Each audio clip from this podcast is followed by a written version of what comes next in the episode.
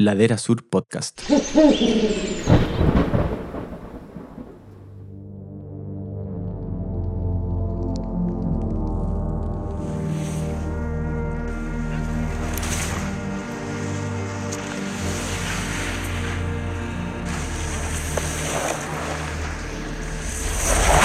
admiro mucho en ese sentido la templanza de, mis viejos, de, mantener como, no, no sé, por la firmeza y la convicción en, que sus hijos están haciendo algo que les gusta. O sea, imagínate ser padre y después se subió la Sola al barco y se subió Manuel al barco y resulta que teníamos tres hijos con la Marisol que, que, que arriesgaban su vida todo el rato. Esta nueva disciplina era un horror de disciplina si nos pasa algo en cualquier minuto, siempre va, a estar como ese, esa muerte asociada como un tipo de dolor, ¿cierto? Pero esa persona, a lo mejor, no sé, pues si Manuel se estaba tirando una super línea en, Alaska, estaba en su máximo, máximo cúspide de la dicha, por decirlo así. La Marisol no quería ver los videos del Chopo, ni los de la Sol, ni los de Manuel, o sea, no los veía, ¿no? Entonces había que ocultárselo. Es una pena que, que pase algo, pero en el fondo murió en toda su ley, ¿cachai?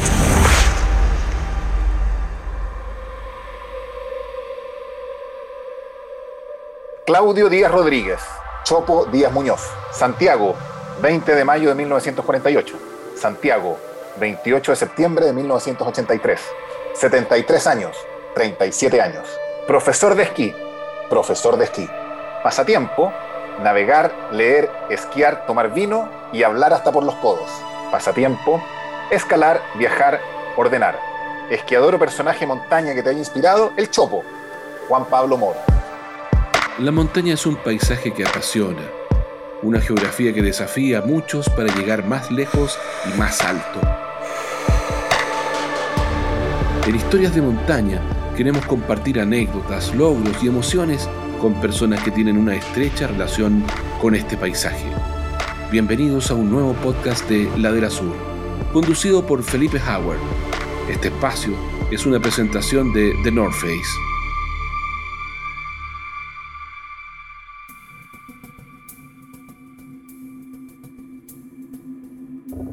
Hola a todos, aquí estamos en un nuevo capítulo de Historias de Montaña, el podcast creado por Ladera Sur junto a North Face para compartir anécdotas que nos inspiren y acerquen a este mundo que, que tanto nos fascina. Hoy tenemos un podcast muy especial, desde el mundo del nieve, desde el mundo del esquí, eh, y además con dos invitados. Estamos con un destacado y conocido esquiador, el Chopo Díaz, freerider, quien estará junto a su papá, junto a Claudio Díaz. Va mucho, gente del mundo de la nieve, una una leyenda, formó la, escuela de instrucción de esquí, ha estado presente en muchas generaciones, así que queremos contar historias de la nieve, del esquí, pero también de esta familia que además son puros esquiadores. Eh, una, la vida de una familia que probablemente ha estado más tiempo en la nieve que en cualquier otro contexto. Así que vamos a tener un podcast rodeado de nieve. Bienvenido, felices de estar aquí, Chopo, Claudio, de estar con ustedes. Muchas gracias por participar y que tengamos una rica conversa como que estuviéramos alrededor de una fogata, como he dicho otras veces. Agradecido por la invitación, siempre es agradable, siempre es agradable y nostálgico hablar de montaña, eh, sobre todo ya a esta edad, acabo de cumplir 73 años y me he pasado todos esos 73 años en los cerros, eh, de pequeñito primero y ya después como profesional. Así que un encanto de hablar de, montaña. Me encanta mucho. Gracias por la invitación. Sí, gracias Felipe. Yo feliz, imagínate, de compartir este momento ahí con mi viejo. Y nada, pues entretenido aquí. Ojalá compartir harta historia y motivar a la gente también a, subir a la montaña y estar ahí en el cerro. Claudio, ¿por qué te salieron tan, tan buenos para el esquí? Una pregunta media obvia porque hay harta gente que viene al esquí. Las dobles temporadas, la vida familiar. Eh, ¿Cuál es el sello que tienen los días? Lo que pasa es que en la verdad es que el, esquí hace, no sé, hasta el día de hoy, es un deporte de fin de semana, pero en el caso mío fue distinto porque yo me fui a vivir en montaña de muy temprano. Yo salí del colegio y ahí se intenté, hice un intento ridículo para darle gusto a mis padres de entrar a la universidad y total que a los seis meses la universidad dije yo, esta cuestión no es para mí. Y agarré mis monos, tenía 18 años, y me fui en barco a Europa, y la historia fue muy larga. Pero yo desde muy temprano decidí que yo necesitaba la montaña y iba a vivir de la montaña en épocas que no se usaba. O sea, nadie podía subsistir de la montaña y menos criar cinco cabros como lo hice yo con un par de esquí y un par de zapatos. Entonces fue muy pionero eso y yo me empecinado, me casé con la mamá de estos niños, la mujer que tengo hasta el día de hoy, llevamos 43 años en, esta, yo como le digo a mi amigo, me, me vacuné, estoy vacunado a las dos dosis y esta semana me voy a vacunar contra mi mujer, que todavía, pero todavía me soporta. Entonces estos niños nacieron en la montaña, nacieron en la montaña de Frentón, entonces, no sé, pues el jardín infantil era con la niña hasta el cuello y, partían con el pijama y con un buzo encima, las dos cuadras que los separaban del colegio Farellón, y yo iba detrás con la palita y les prendía el fuego en, el colegio, había siete alumnos, y, así se crió. Entonces, para ellos la montaña, el esquí fueron, fueron eh, sus primeros con la, con la vida. Y... No, queda, no queda otra entonces. Está, ahí, frito, Chopo. O sea, o salía y esquiador o salía y esquiador. Mi, viejo al contrario, era como eh, típico de los viejos, no sé, pues salí del colegio y al tiro ya, bueno, hay que ponerse a estudiar, cuál es la carrera, no sé qué, y mi viejo era como por el otro lado lo mismo, ¿cachai? Como que aquí lo, lo, primero que hay que hacer saliendo del colegio es profesor de esquí, porque profesor de esquí es la carrera familiar, así que así que fue, fue, menos mal, en todo caso, porque, el, porque bueno, el esquí me ha entregado muchísimo. Em, y, y, yo era re malo para las matemáticas, re malo para, no sé, no tenía muy buenas notas en el colegio y tampoco me interesaba mucho, no, no tenía como un gran interés por alguna materia específica. O, que aprender y el esquí fue como, bueno, será lo que hay. De hecho, una vez, Chopo, una vez, no me acuerdo si leí o, vi un video tuyo donde tú decías una frase así como que, mira, ser instructor de esquí me abrió el universo. Así como, me abrió el universo. Y, me llamó la atención porque además, dice, ¿cómo le abrió el universo? Si en el fondo él ya vivía en la montaña y estaba rodeado de nieve lo que me pasó con, con, el esquí es que me sacó de mi caja, ¿cachai? Porque hasta los 18 años uno es medio pollito, no, no ha visto mucho mundo, digamos. Y lo que me hizo el esquí es que me sacó mi zona de confort completamente porque me, ya no quería estudiar, bueno, pero trabaja entonces, ¿cachai? Entonces me tuve que ir afuera a trabajar a los 19 años, ya estaba haciendo dobles temporadas en Europa y mi mundo me cambió radicalmente, ¿cachai? Imagínate eh, la concepción que tenía yo de la montaña o del esquí, por ejemplo, que era limitado a lo que yo conocía dentro de los centros de esquí, cuando llegué a Europa se expandió muchísimo, ¿cachai? Ya el freeride era una disciplina, por ejemplo.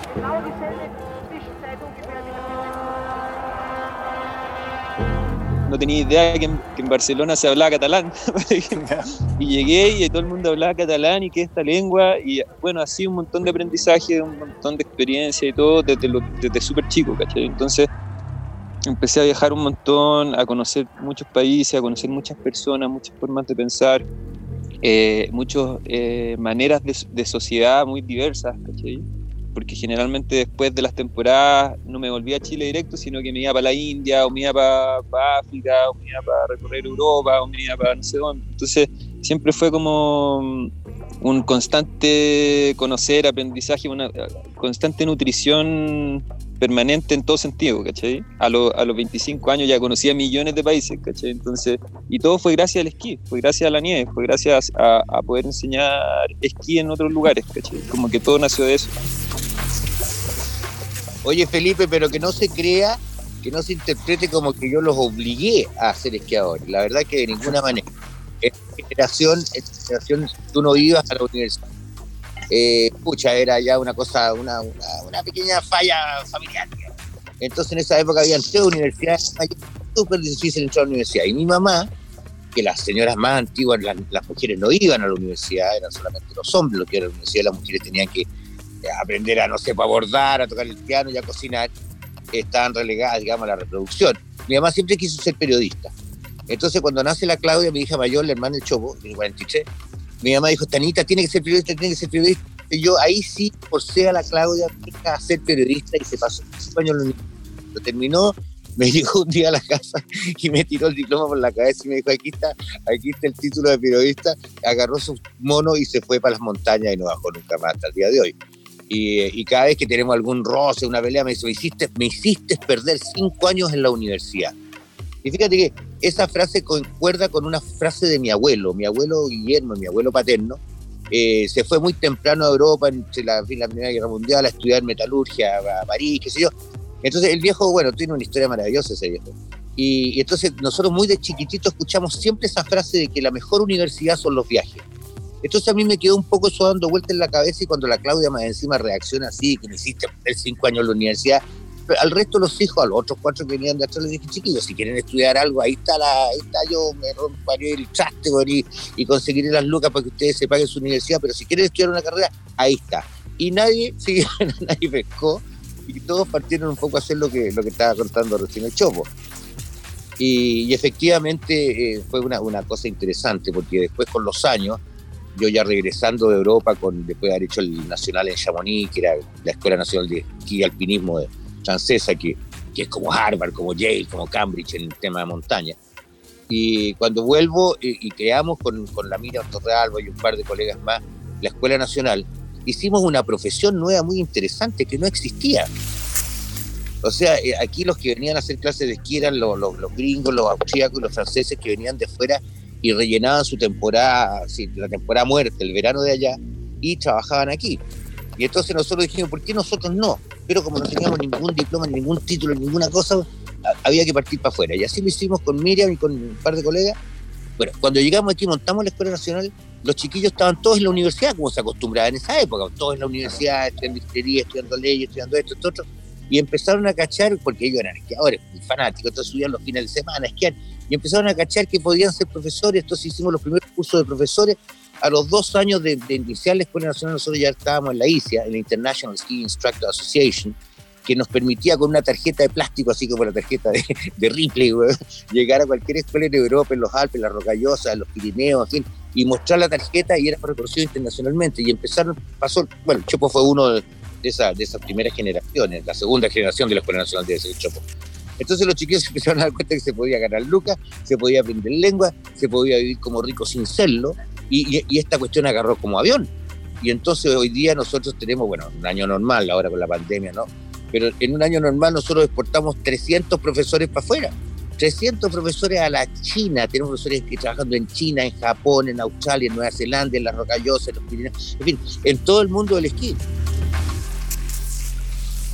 Es una profesión y los chiquillos se vuelven y, y, viajan del show y aprenden lengua y conocen otras culturas. O sea, te abre un horizonte de la Madonna y cuando te vayas siendo viejo ya no podéis seguir viajando, con el caso mío, empezáis a, aplicar todos los conocimientos y todo lo que viste en el extranjero para empezar a hacer tus, pequeños negocios y empezar a innovar y empezar a reciclarte de manera sin dejar jamás la montaña. Yo sigo en la montaña de todas maneras. Ya no soy profesor de esquí, pero en realidad lo soy porque hago los cursos de la Escuela Nacional, estoy en la parte de avalancha, estoy en la parte, bueno, en la parte, la, bienvenida de los, de los cabros cuando llegan y les cuento todas estas cosas. En fin, pero es una profesión maravillosa, maravillosa. Dentro de la Escuela Nacional tenemos a estos cabros que, estaban estudiando ingeniería, por supuesto. Ya tenemos ingenieros, tenemos médicos, tenemos, tenemos una, variedad de, de, profesiones increíbles. Y además todo el profesor que ha hecho por lo menos 3, 4 años en el extranjero habla otra lengua. O sea, cualquier profesor de oficio habla dos, tres lenguas. Ahí está el universo que decía el Chopo cuando decía el esquí me abrió un universo. Claro, ahí está, ahí, está explicando clarito ese universo que se abre. Claro, es una cosa. Porque si tú eres abogado o eres ingeniero y te querías ir a trabajar en Europa, tenés que hacer un reciclaje, tenés que pasar por una universidad, tenés que hacer no sé qué cosa. Es súper complicado. Y, pero aquí no, aquí llegué con tu tarjetita, a mí me pasa, me pasa, cuando era director de escuela de la parda, aquí y allá, me pasaba mucho que llegaba un gringo, me decía, me mostraba la tarjetita y le decía, ponte el uniforme que hay una clase para ti en dos minutos más, O sea, me entendía así de rápido. Imagínate que ser abogado, ñafle, Entonces. Oye, Chopo, y de, esos recuerdos que dice Claudio, que dice tu papá de cuando estaban en el, cuando vivían en Frellones y iban a la escuela con pijama, con el traje esquí encima, ¿tú tenías esos recuerdos así como vívidos, como grabados? Sí, de todas maneras, porque yo lo que más me acuerdo, no sé por qué, no sé si era porque mi estatura era menor, y veía, y abría la puerta y veía la nieve como me llegaba como arriba de la cabeza.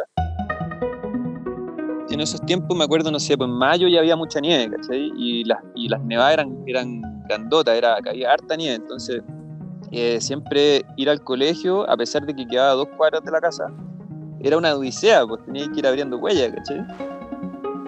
Entonces, bueno, eh, no sé, pues, tenemos un montón de fotos ahí de, niños que aparecemos eh, saliendo al colegio con la mochila y todo, pero tapados como si fuéramos al, al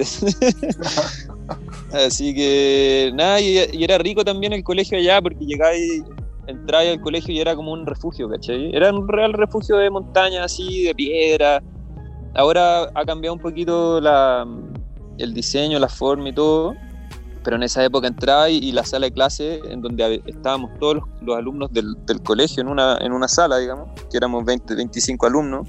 Eh, no sé, pues teníamos una cocina leña, ¿cachai? Entonces había que tirarle palitos, nos, nos, sacábamos los zapatos y nos poníamos pantuflas, ¿cachai? Esa era la entrada al colegio, era como que entraba un refugio, Era súper cálido y, y afuera veía nevar, pues veía nevar y este, y este techo que, que iba botando la nieve hacia un punto y, que se iba acumulando y después no veía más para afuera por la ventana hasta como septiembre, ¿cachai? Porque había tanta nieve que, que, chao, pues era una cueva, ¿no? Así que ese era los, los, y, fue toda nuestra básica, pues fue hasta, yo lo hice hasta, hasta séptimo, en esa época llegaba al colegio hasta sexto nomás, y yo estuve séptimo haciendo exámenes libres porque me rehusé un poquito a bajar a Santiago, que era como lo que había que hacer para continuar estudiando. Estirando esa vía de escolar en Farellones lo más que podía ahí. Claro, imagínate, imagínate si era un paraíso. O sea, yo, yo no lo entendía así, simplemente era como mi zona de confort máxima, ¿cachai? Íbamos a esquiar en las tardes, bueno, de hecho, la educación física los, los martes y los jueves, la tarde era esquí, ¿cachai? Teníamos, teníamos de 11 de la mañana hasta las 4 de la tarde puro esquí. Y, de a poco, como para, avanzar, tú te metiste después firme en el mundo, no sé si decirlo como sí, competitivo, de competencia, empezaste a participar, tuviste harto, como que te diste cuenta y además soy seco para esta cuestión. Eh, no, mira, de hecho. Y, tuviste como, una, como, como, una primera etapa, pero post 18 años, cuando hacías las dobles temporadas, ¿en, qué minuto ocurrió esa, esa sensación de, mira, puedo empezar a competir esto, estoy en un podio con gallos que tú admirabas? Y... Fue muy loco porque, porque yo cuando chico, toda mi infancia competí en alpino, que es como es como la carrera que hace un esquiador de niños, como el entrenamiento normal, digamos, como que los fines de semana todos van a... En esa época era pasar palos, ¿cachai? Y, y así como que te ibas puliendo también y, y entrando como en este mundo competitivo, el, que a mí no me gustaba mucho, de hecho lo pasaba más o menos nomás. Sentía toda esta presión un poquito como, no familiar, pero familiares, digamos, del entorno, del entorno competitivo, en donde, en donde los niños igual se sienten presionados, ¿cachai? Hay una eh, carga de, de, tratar de ser mejor que el otro, ¿cachai? Y demostrar, no sé, a tus papás o a tu entrenador que lo hiciste bien y que para un niño igual es súper pesado. Yo en realidad en esa época no lo pasaba muy bien compitiendo, ¿cachai? No, no era algo que me gustara mucho. Me, me encantaba esquiar, me encantaba arrancarme, ir a, saltar las cornisas y, y, esquiar en el fondo, pero, la cosa recreativa, pues, el, juego propio de los niños. Pues, el juego, exacto. Como arrancarnos, ¿cachai? Y tenía un par de, amigos, el Vicente Suitanich y, y un par más que, que no, no íbamos del entrenamiento de pasar palo porque había ni de polvo, ¿cachai? Claro. Aprovechémosla. sí, y me acuerdo perfecto, así de niño volando gigante unas cornisas ahí en la parva haciendo cuatro tijeras, ¿cachai? ¡Ah! No sé, pues 10 años, ¿cachai? y entretenido, lo pasamos bien. Y después, después bueno, no tuve muy, muy buena experiencia, no me iba muy bien. De hecho, mis resultados no eran así. No. Eh, podía estar, no sé, por dentro de los primeros cinco, primeros diez, pero no, no era, no era un, un referente o alguien que sacara podio en todas las carreras. Y tampoco sentía como que era muy bueno ni nada. Como que nunca lo tuve así como, como ir a, a un nivel competitivo. Pero cuando salí para afuera, como que todo, todo ese concepto me cambió poquito el, tema de la competición y ver, ver mi nivel como eh, empujado por, por digamos, por, por, otro entorno diferente, ¿cachai? Un entorno donde sí había una disciplina que me llamaba mucho más la atención y, y la primera competencia que, que competí ahí mismo en Arcalía, en Andorra, con todos estos españoles secos, que ya había un, un, avance potente de la disciplina, un desarrollo potente de la disciplina, eh, y la gané. ¿Cachai? Y después de ganar esa competencia fue como, chuta, en verdad parece que algo... Algo le pego. algo le pego, ¿cachai? Y ahí como que fue, fue creciendo un poquito las ganas de seguir compitiendo y desarrollar esta área que no, no la tenía como para nada explotar.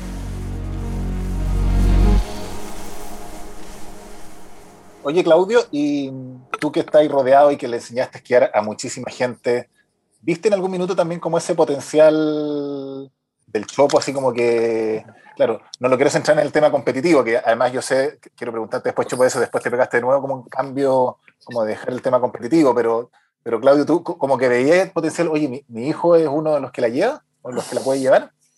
Lo que pasa es que en, un principio, como te decía, todos nacieron con los equipos puestos y la, la, secuencia lógica de sus vacaciones de invierno era estar en, algún club y hacer eh, carreras, slalom, slalom gigante, descenso. Y en la casa había mucha competición, porque estaba la Claudia, que era campeona nacional, estaba el, el, el, el, Chopo, que era, que, era, que era efectivamente en esquí alpino no era una, una, una, lumbrera, porque además le había tocado una generación con el Maui, con el Maui Guy, con, con, con, que, que esquiaban más que él. Entonces hizo algunos podios en primer lugar. En general estaba, como él dice, entre los cinco primeros de su categoría. No era.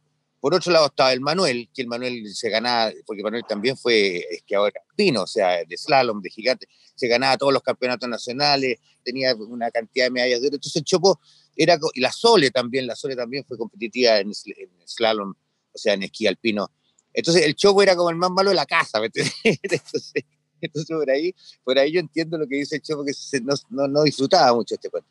Bueno, entonces cuando empieza con esta cuestión del freestyle, ahí empezó un drama tremendo, compadre, porque ahí, eh, ahí eh, eh, empezamos a ver lo que hacía, o sea, esta nueva disciplina era un horror de disciplina. O sea, imagínate ser padre y después se subió, se subió la Sola al barco y se subió Manuel al barco, y resulta que teníamos tres hijos con la Marisol que, que, arriesgaban su vida todo el rato. Y veíamos, la Marisol no quería ver los videos del Chopo, ni los de la Sola, ni los de Manuel, o sea, no los veía, no, de Fentón no, no, no había que ocultárselo, porque o sea, en cualquier minuto te llaman y te dicen, oiga, hace una bolsa de plástico, venga a buscar a su hijo aquí a Alaska o a no sé dónde. Y, entonces no era muy grato para nosotros. Por supuesto que había una, un orgullo de que, el cabro que anda bien, pero en realidad yo hubiera preferido en ese minuto que hubiera sido abogado, ¿me? Abogado, o arsenalero en una clínica o, empleado de, de cajero banco, porque era muy arriesgado. Y hoy día el Manuel sigue en esa y el Chopo, aunque no está en la competición, salir a esquiar con el Chopo es un problema. O sea, salir a esquiar con el Chopo, si hay una piedra, una cornisa, o sea, de todas maneras a partir para allá la va a saltar. Y entonces a la mamá no le gusta, dice, vamos a esquiar juntos ya, pero vamos a esquiar juntos por la pista. España no, nosotros no, se arranque y se Entonces, eh, eh, fue, fue claro, fue un orgullo, pero fue una preocupación permanente. Y, uh, y además hay que decir otra cosa que también tiene mucho mérito. El Chopo en esa época, en sus comienzos, no tenía ningún auspicio ni nada. Entonces el Chopo eh, partía eh, en tren y con los esquí al hombro y llegaba a una pensión y no tenía dormía, dormía en, la estación de buses, dormía en la estación de trenes y al día siguiente tenía que partir a las 5 de la mañana a subir al centro de esquí para la competencia en Davos o qué sé yo, donde todo es carísimo. Y, o sea, en esas condiciones los otros competidores con que él, participaba, los, los, extranjeros, tenían todos auspicios, llegaban en sus vans con, con, su entrenador, con los, eran, eran menos, pero el Chopo en realidad fue una rata, rata, rata, rata, o sea, hizo, hizo, hizo un par hasta que hizo y empezó a ser invitado aquí ahí, pero si no, en un principio fue, bueno, lo hizo con un esfuerzo increíble. Y, y, nunca pidió ayuda, porque el Chopo no es de los que pide ayuda, o sea, papá, échame una mano, préstame mil dólares, jamás, nunca, jamás. Entonces, muy orgulloso en ese sentido. Entonces, tiene doble mérito porque llegó a la cúspide con un esfuerzo personal de la puta madre y con un riesgo, weón, tremendo. No, no, mucho mérito, mucho mérito, sí. Miren, en el, en el fondo, estáis feliz, pues no, no, habría preferido que fuera abogado arsenalero, pues, Claudio. Está claro. No, ahora, ahora, no, porque ya no se mató, pero, pero cuando está o sea, no sé, está en Estados Unidos, están en Japón, está no sé dónde cresta. Nosotros con la Marisol para sintonizar la televisión, para escuchar el programa, y ahora, Chopo Díaz, y, estábamos viendo la cuestión de unos precipicios y unas rocas, y el Chopo se da tres vueltas en el aire, ah, no, olvídate, no, no era grato. O sea, era, y claro, había un cierto orgullo que le pegue el cabro, o sea, muy hábil, muy hábil, con mucha habilidad, pero cualquiera de esas caídas mal y, y columna vertebral y, no sé, puede empujar a un hijo en silla de ruedas, no es era un fantasma, era un fantasma. Entonces se me producía esa, esa, esa doble sensación de orgullo y, y temor. En, en, ese sentido yo admiro harto a, mi, a mis viejos porque, bueno, mi viejo la cuenta así, el de la, de la perspectiva del padre, ¿cachai? La perspectiva del padre igual es como chuta. No querís saber mucho en qué anda tu hijo cuando, cuando anda arriesgándose así y, y se, también se te pasan muchas cosas por la cabeza. Y, esto vendría siendo como multiplicado por tres, ¿cachai? Cuando, cuando tu hija también se va, no sé, por sola al Himalaya y se pasa dos semanas sin, sin señales de humo, o, o, tu hijo también se va a Alaska a volar en helicóptero eh, tres semanas con todos estos riesgos de avalancha y que mueren personas todos los días. Entonces, como que admiro mucho en ese sentido la templanza de, de mis viejos, de, de, mantener como, no, no sé, por la firmeza y la convicción en, lo que, en, que sus hijos están haciendo algo que les gusta. Y por otro lado, nosotros también hemos como tratado de traspasar esta, esta visión de, de que es un, no sé, es un es algo que nos, nos gusta tanto. En el fondo, cuando, si nos pasa algo en cualquier minuto, si, si se muere alguien, siempre va, va, a estar como ese, esa muerte asociada como un tipo de dolor, ¿cierto? Al vacío que deja esa persona, etc. Pero esa persona, a lo mejor, no sé, pues si Manuel se estaba tirando una super línea en, Alaska, estaba en su máximo, máximo eh, cúspide del, del, del, de la dicha, por decirlo así. Entonces, es como es una pena que, que, que que pase, que pase algo, pero en el fondo murió haciendo su, murió en toda su ley, ¿cachai? Entonces un poquito tratando de traspasarle eso a mis viejos también, como, como que está bien, pero estamos haciendo, estamos haciendo lo que nos gusta, ¿cachai? Entonces en ese sentido como que hay que aceptar la muerte nomás y decir, bueno, menos mal se murió haciendo esto y no se murió, no sé, en, en otras circunstancias menos gozosas. Eh, menos honrosa, que lo atropelló una micro. Menos honrosa, claro. Así que nada, pues bueno, hay que hablar de la muerte también porque es parte de la vida. atropelló un Uber, güey. Fíjate que además, Felipe, te cuento que yo soy, mis hijos hacen esto, pero los ejes hacen la otra cosa, señoría hace otra cosa. A estos cabros también los conozco porque son amigos de mis hijos toda la vida. Entonces, él, eh, es, es, terrible de repente abrir el Facebook y ver que hay uno colgando en una pared por allá, no sé dónde cresta, el otro andar. O sea, es, es un ambiente de, de, de mucho, de, los surfistas, el Navarro y todos estos cabros son amigos de mis cabros. Entonces me, me, me, he pasado muy rodeado de juventud muy, muy, muy extrema, po, entonces ya, ya estoy vacunado, ya me entendí. Ha sido una vida muy, muy eh, distinta en realidad, muy distinta, pero hoy día, o sea, a mí me tocó muy distinta con mi hermano Orlando en, en un comienzo, porque era, era mal visto ser profesor de esquí, era mal visto, eh, o sea, ¿cómo no? Este niño no está en la universidad, o sea, este niño es ingeniero, que no, no, esquiador. Mi papá le da vergüenza decir que yo era esquiador. Entonces contaba que yo estaba en, en, Europa todos los años que me pasé por allá, que yo estaba estudiando metalurgia, ingeniería. O sea, el viejo mentía porque le da vergüenza decir que yo estaba en los Alpes. A todo esto, olvídate, la vida un profesor de esquí alucinante, porque las oficinas nuestras son, son, o sea, nadie tiene oficina como las nuestras. Además que pasamos a ser una necesidad ¿Te cachai? Es decir, eh, no, no, no, no por ser segregacionista, pero yo lo veo porque los centros de esquí llega el papá con la mamá y dos cabritos chicos. Entonces, van a esquiar, les cuesta un montón de plata y tienen que estar con el niño chico ahí, tomando las puntas, preocupándose, el cabrón chico no le pasa. No, aquí llegan, lo meten en la mini escuela a, las 10 de la mañana y lo pasan a las 4 de la tarde, güey, y los papás se toman todos los piscos agua con los amigos, esquiaron, lo pasaron regio, y saben que sus cabros chicos están en excelentes manos. O sea, pasamos a ser una necesidad social. Somos parte de las vacaciones. Y no solamente, o sea, en todo el mundo es así. O sea, es una, es una profesión de verdad. Nosotros nos hemos preocupado en la Escuela Nacional de hacer, de hacer la, una preparación al nivel de, de, de, currículum, o sea, maestra curricular igual que la francesa, que la italiana, que la suiza, que la austríaca. O sea, nosotros estamos a eso. tenemos un tremendo prestigio internacional como nosotros vamos a los interskins, porque tú ahora estuvimos en Bulgaria el año pasado con 30 personas. O sea, moverse para Bulgaria con 30 personas durante 15 días, invitados a un interskin, en donde nos codiamos con, con todos los países de nieve, una tremenda delegación con un equipo de demostración a, toda, a todo cachete. Y somos una necesidad para los centros de esquí, como te digo, para la clientela de todas maneras. Oye, papá, creo que está ahí con, cuando, cuando habláis, apoyáis, él tenía el teléfono apoyado en la mesa y moví las manos, ya. se mueve el teléfono y suena el micrófono, ¿cachai? Es la pasión de la, de la Está bien, la, la pasión no de la montaña, la pasión de hablar de la montaña. De su hijo, en la Escuela Nacional es como su primer hijo. Sí, pues, demás. Por eso que Oye, está tan orgulloso. Claro, no, sí, es un, es un orgullo por todos lados. Oye, como este podcast se llama Historias de Montaña, entonces hemos hablado harto, con conversación súper entretenida sobre la historia familiar, que era una de las cosas que nos interesaba en este podcast distinto de, de, de Claudio con el Chopo, de la, la, relación familiar, pero también nos gustaría contar historias de montaña que tú has vivido, Chopo.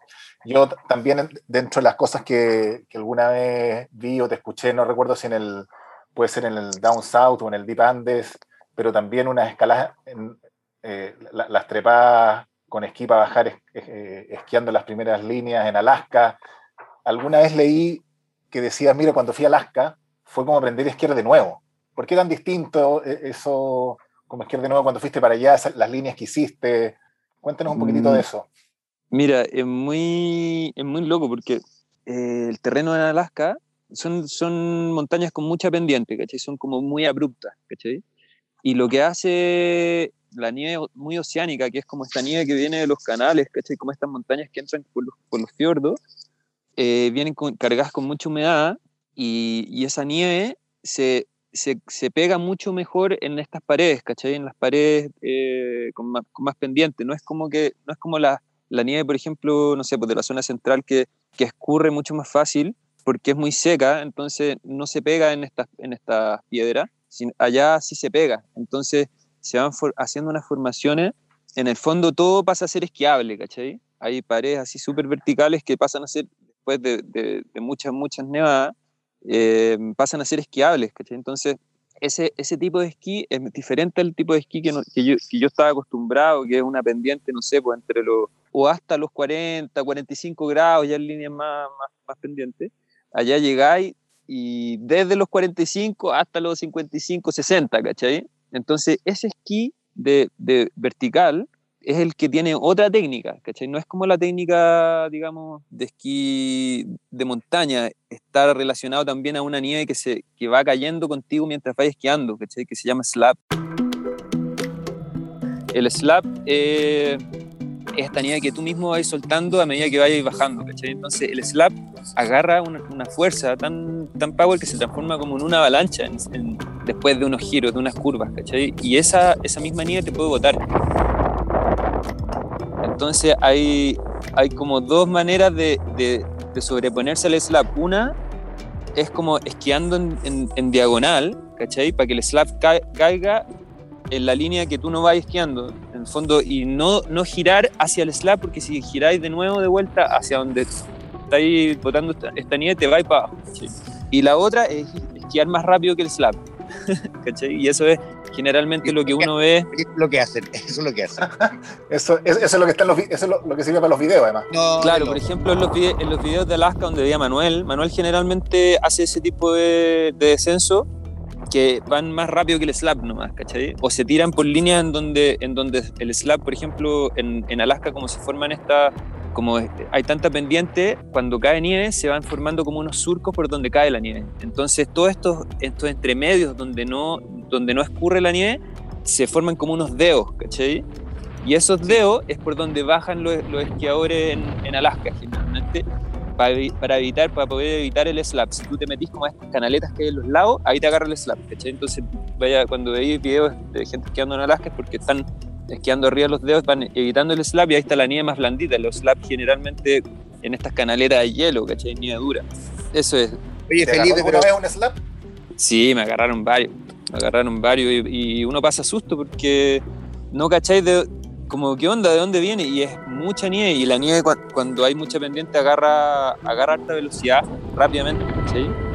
Son como ríos, son como ríos de, la avalancha es una nieve, es una nieve seca que, que se levanta como, como aerosol.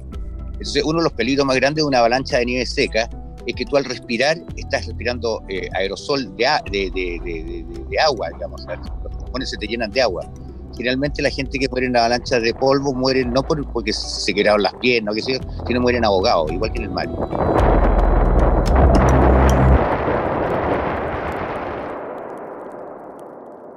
Oye, pero pensando, Felipe, en que tú decías hay una historia de historias de montaña. Historias de montaña, eh, tenemos una mitología de montaña en los Andes, en los Alpes también existen, los, qué sé yo, los Himalayas. Pero nuestra, nuestra, nuestra mitología de, de montaña de los Andes es muy rica y desgraciadamente no hay bibliografía al respecto. Hace unos años atrás, instancias con, con, con Felipe Guevara, que era el alcalde de Los Arnechea, eh, hicimos una recopilación con la Tere Pérez, que era la directora del colegio, hicimos una recopilación de esta historia, en donde está, por ejemplo, la Lola. Y te cuento muy brevemente lo que es la Lola. La Lola es una, es una mujer que pierde a su marido, que era arriero en las montañas, lo pierde en un temporal de nieve. Entonces la Lola lo sale a buscar y la Lola también muere en, esta, en este intento de, recuperar a su marido Y entonces esta mujer es igual que las pitonisas del, de Ulises, que, que, llama a los barcos para que se estrellen contra los, contra los arrecifes, contra las rocas, y entonces la Lola llama a los arrieros y llama a la gente que anda en montañas temporales y los lo, lo, encandila con estas voces y esos gritos y los desfarranca. Esa es una. Entonces nosotros en Lagunilla, tiempo maravilloso, porque el, esquí en Chile nace en, el cajón del Maipo, en los años 17, eh, después de la Primera Guerra Mundial, o sea, durante la Primera Guerra Mundial, recibimos una cantidad enorme de europeos que venían arrancando la guerra, y entonces ellos traen el esquí a, a, los Andes.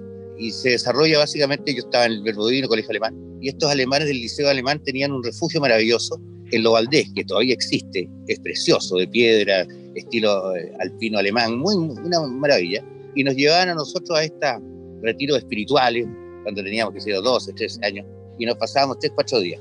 En una ocasión, yo aprendí a esquiar en Lagunilla, llegamos con mis compañeros de curso, qué sé yo, los papás nos fueron a dejar hasta allá arriba, y nos tenían que venir a buscar el domingo en la tarde. Resulta que el día viernes en la tarde se puso a nevar, nosotros felices el día sábado con las pelotas de nieve, qué sé yo, y yo encontré unos esquís que estaban en una bodega, unos esquís antiquísimos, y como yo algo sabía de esquiar, bueno, me puse los esquís, entonces pasé a hacer eh, con mis compañeros que me miraban, como yo hacía un par de cuñas, como las pelotas, pero en fin, pero era esquiador.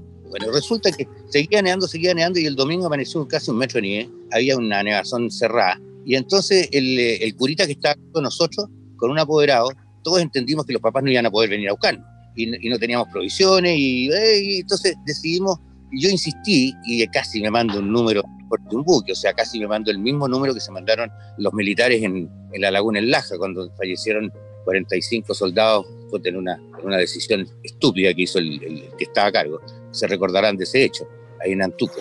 Total que les digo, eh, los entusiasmo y digo, no, tenemos que bajar, tenemos que bajar. Así que yo iba como guía, el curita me hizo, me hizo, me hizo confianza, el, el, apoderado no sabía dónde estaba parado, los abrigué bien a todos y empezamos a bajar. Para resumirte el cuento, llegamos después de dos horas y media de nevazón cerrado porque no había nada, llegamos por el valle, que eh, había que irse por el valle, o sea, pero no se veían los cerros del laterales tampoco. Llegamos a, la, a, los autos que nos estaban esperando, ya está el SAC, está los, los, los, la carabinero y todo para ir a buscarnos, porque, y, y llegamos. Pero ese, ese, esa experiencia fue macabra.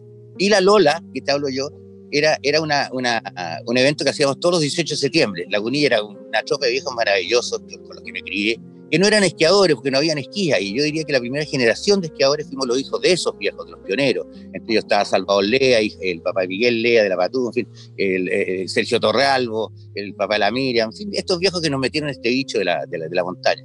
Y entonces, el, para el 18 de septiembre, nosotros cabros chicos subíamos arriba al, al Panchito, la andariel de arriba, como a las 10 de la mañana, 11 de la mañana, y todos esperando que pasara la Lola, que parece que viene la Lola, un poco como el viejo Pascuero, que viene el viejo Pascuero, que viene la Lola, que viene Lola. Entonces pasaba don Salvador Lea con una sana, y pasaba y gritaba, nosotros, y nosotros teníamos detrás de la Lola, que la idea era pillar a la Lola, po, ese era el. Y la Lola llegaba y se fondeaba y no los pillaba. Pero desgraciadamente esa historia muere un, en una ocasión en donde parte Salvador Lea con la sana y pasa, y nosotros como 20 cabros de chas corriendo con los esquís siguiendo a la Lola, y el viejo se tropieza con la sana y con la crista. Y, ahí, y, ahí, cachamos que era Salvador Lea, puta. Fue una desilusión general para todos, pero esa es una de las historias.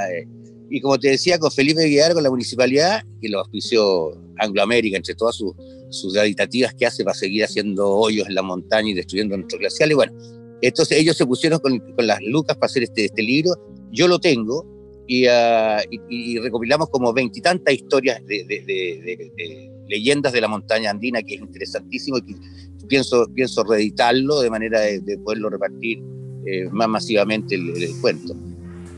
Oye, chicos, bacán. Estamos, yo, yo, les había dicho que íbamos a hacer un podcast un poquitito más largo que las otras veces, pensando que eran dos, así que vamos súper bien. Solo para ir terminando, Chopo, el, tú estás más metido últimamente de, hablamos delante, dejaste las competencias y como que tu foco últimamente es el freeride.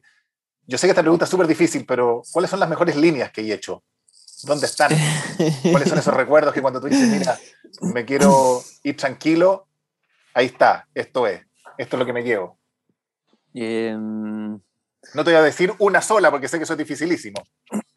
Sí, pues mira, yo creo que mm, habría que, que definir primero qué es lo que es una buena línea y, y, qué es lo que me causó esa línea también, porque a veces hay muy buenas líneas, pero no sé, cuando con la cabeza en otro lado, por ejemplo, o, o no sé, pues hice cinco líneas ese día y tampoco fue tan emocionante. Entonces, una buena línea como que yo creo que tiene mucho que ver con el, con el tema del fluir y el tema de, del, del, a ver, como la conexión que el deportista o el, la persona tiene con el entorno.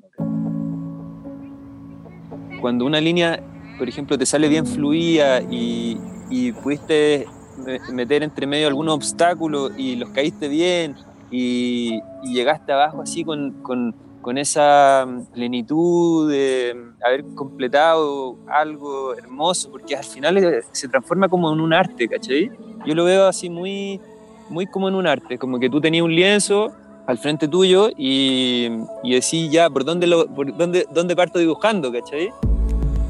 Entonces, cuando llegáis abajo con esta emoción tan potente, miráis para arriba, veis tu línea y decís, ¡Qué lindo! ¡Qué arte más hermoso poder bajar una montaña así! Eh, yo creo que da lo mismo un poco la línea, el lugar, ¿cachai? Es como, es como esa emoción que, que tú decís, a lo mejor me, me, muero ahora y ya estoy feliz, ¿cachai? Estoy pagado. Después de esta línea estoy pagado. Y de esas he tenido varias, gracias a Dios he tenido varias hay líneas que a mí me gustan mucho, que de repente no hay que ir al, al Polo Norte a buscarlas, están ahí mismo en Farellones. Y, y, hay una zona puntual que Santa Teresa, todo el mundo la conoce porque tiene un acceso súper fácil desde Colorado. Y, y, la veis cuando subía a Valle Nevado, veis todo este paño gigante que es Santa Teresa. Santa Teresa tiene una calidad de nieve eh, como que no tiene que, nada que envidiarle a ningún heli esquí, así personalmente lo digo por experiencia. Y ahí hay un, particularmente una punta, una pirámide que se llama el triangulón, que le dicen. Y el triangulón tiene una línea puntual que antiguamente cuando estaba más zafado, porque más encima que se puede hacer como días contados en la temporada por un tema de, de, nieve, de acumulación de nieve. Entonces ahí hay una línea puntualmente que a mí me encanta porque parte, porque es súper expuesta, parte con, un, con, un, con, un, con dos curvas así como arriba de un finger, de este finger que te estaba hablando, de este tipo como de, de filo, digamos. Y después entráis como en un mandatory drop, que vendría siendo como un salto obligatorio, de no debe ser muy grande, deben ser como 4 o 5 metros, y caes en una, una pequeña recepción que no es muy grande. Rodeada de piedra claro, como rodeada de piedra, y ahí eh, entráis como, digamos, en la zona donde no fall zone. La salida no es muy clara, ¿cachai? Entonces tampoco puedes frenar porque ya botaste mucho slab que viene de arriba cayendo. Entonces no podéis como parar a ponerte a mirar, ¿cachai? Tenéis que empezar a conectar, conectar. Entonces son, son cuatro o cinco curvas bonitas que conectáis y sin mirar para atrás, esto es así, tenéis que mandarle nomás, y ahí te metís en, un, en una especie como de cañoncito en ese, que no es derecho, no es como una salida así, ¡fuah! Sino que como que tenéis que una salida como súper laberíntica, uy, no sé, una línea, pero que lo, pienso y me empiezan a transpirar las manos, así. Y nada, pues ahí cuando, estáis, cuando salís de ese lugar y con el corazón a mil, a mil, a mil, a mil, así, decir, no, se pasó. ahora me puedo morir. Y otra cosa interesante, porque finalmente se relacionan todas estas líneas eh, espectaculares, se relacionan con el helicóptero y todo, pero eso es ocasionalmente, el helicóptero tiene un costo, eh, no siempre es así. Estos cabros yo lo veo por la Sole, por el Manuel y el Chopo, eh, muchas de estas líneas hay que subirlas, o sea, hay que subirlas con al hombro y subirlas con, no sé, con grampones, fioletes, cuerdas muchas veces, como lo vemos en los videos de los chiquillos, donde hay, hay, un esfuerzo físico tremendo, o sea, cuando tú llegas allá arriba, después de dos, tres horas de subir una pata. Y, otra cosa que yo le preguntaba a Manuel, porque yo he consultado esto con los, amigos médicos, psicólogos, y, me, han dicho, mira, la adrenalina es una, es una adicción. Entonces Manuel me dice, bueno, cuando me deje el helicóptero arriba, yo le digo, ¿no tenéis miedo? Me dice, estoy cagado de miedo. O sea, si no fuera por, por el miedo que tengo, por la adrenalina que tengo encima, en donde yo estoy consciente de que tengo que usar todos mis recursos porque cualquier error me cuesta la vida, entonces con esa adrenalina yo puedo hacer esta pega. El, subir a pata y después bajar la cuestión no siempre es fácil, o sea, hay un conjunto de, situaciones, de circunstancias que, hacen, como dice el Chopo, todas las líneas distintas. Oye, muchas gracias Claudio, muchas gracias Chopo. Eh, tuvimos un, podcast especial, diferente, con dos personas, con un padre y un hijo, eh, para hablar historias de montaña, para contar anécdotas. Hay unos videos, lo, mencioné delante, pero creo que uno puede buscar en YouTube Down South y Deep Andes, donde, donde aparece parte de estas líneas de lo que describía el Chopo, que valen la pena verlas de, todas maneras. Seguimos con historias de montaña. Muchas gracias Chopo, muchas gracias Claudio. Feliz, muy entretenida la conversación, llena de anécdotas y de esa historia familiar de ustedes como una familia súper pionera que vive del esquí, que vive de la montaña y que sin duda puede contagiar a muchísima gente decir, oye, salgamos, salgamos sobre todo en estos tiempos a disfrutar de este paisaje que tanto nos enseña. Así que muchas gracias chicos. Gracias a todos, gracias a Ladera Sur, gracias Claudito por, por sumarte. Oye, felicito a Ladera Sur, eh, qué rico que hayan medios que promueven la montaña, promueven la aventura, promueven una vida distinta, eh, que tanta falta nos hace. Y chiquillos, hay que cuidar la montaña, hay que cuidar la naturaleza, y cuidémonos también de este bicho de mierda que nos tiene medio atorado a todos. Un abrazo grande, mil gracias Felipe por la invitación. Pronto nos volvemos a encontrar en un nuevo capítulo de Historias de Montaña, un podcast de Ladera Sur, con la conducción de Felipe Howard. Este espacio es una presentación de The North Face. Encuéntranos en Spotify.